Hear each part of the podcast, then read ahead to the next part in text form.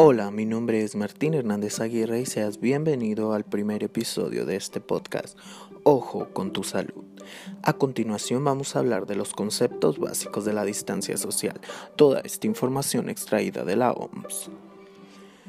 Lo primero que nos recomiendan es evitar las reuniones masivas. Sabemos que este virus es muy fácil de transmitir, por lo cual hay que evitar estar cerca de mucha gente. 2 Mantener una distancia de 2 metros con otras personas más a un cuerpo de distancia.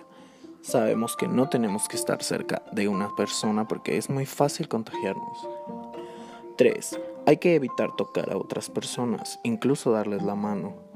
La distancia social frena la propagación del coronavirus, lo que nos permite utilizar los recursos en aquellas personas que los necesitan.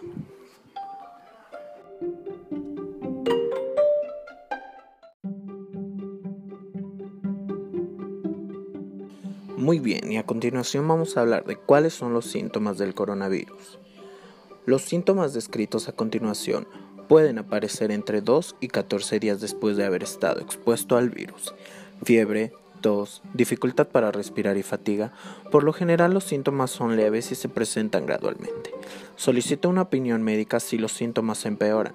¿Estuviste en contacto cercano con una persona que tiene el COVID-19 o vives en una zona donde el número de casos es cada vez mayor?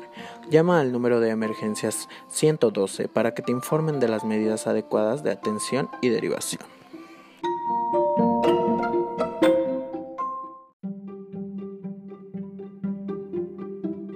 Bueno, y te preguntarás, ¿qué es el COVID-19? El COVID-19 es la enfermedad infecciosa causada por el coronavirus, descubierto recientemente. Antes del brote ocurrido en diciembre de 2019 en Wuhan, China, no se había identificado a este nuevo virus ni su enfermedad.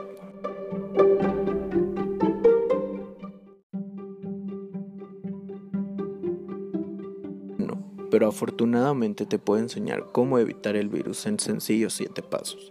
Número 1. Lávate las manos con frecuencia.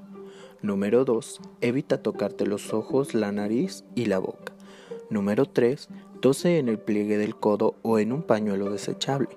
Número 4. Evita los lugares donde se reúnan muchas personas y acercarte a alguien que tenga fiebre o tos. Número 5. Si no te sientes bien, quédate en casa. Número 6. Si tienes fiebre, tos y dificultad para respirar, recurre al servicio de salud pero llama primero. Y número 7. Busca información con fuentes de confianza. No creas cualquier cosa que ves en Internet.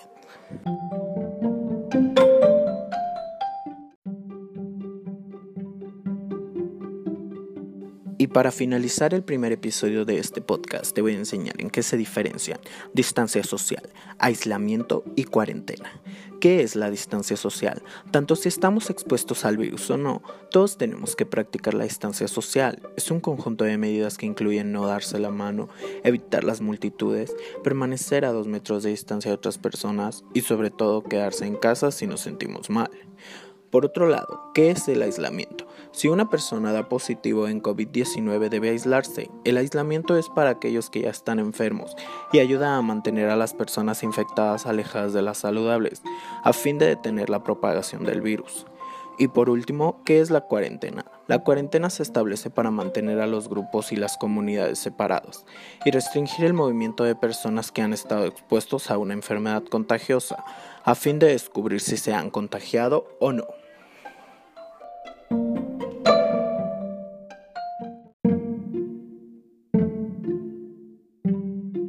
Bueno, y eso es todo por mi parte. Yo soy Martín Hernández Aguirre. Si te gustó, no olvides compartirlo con todos tus conocidos y no dejes de utilizar el hashtag yo me quedo en casa.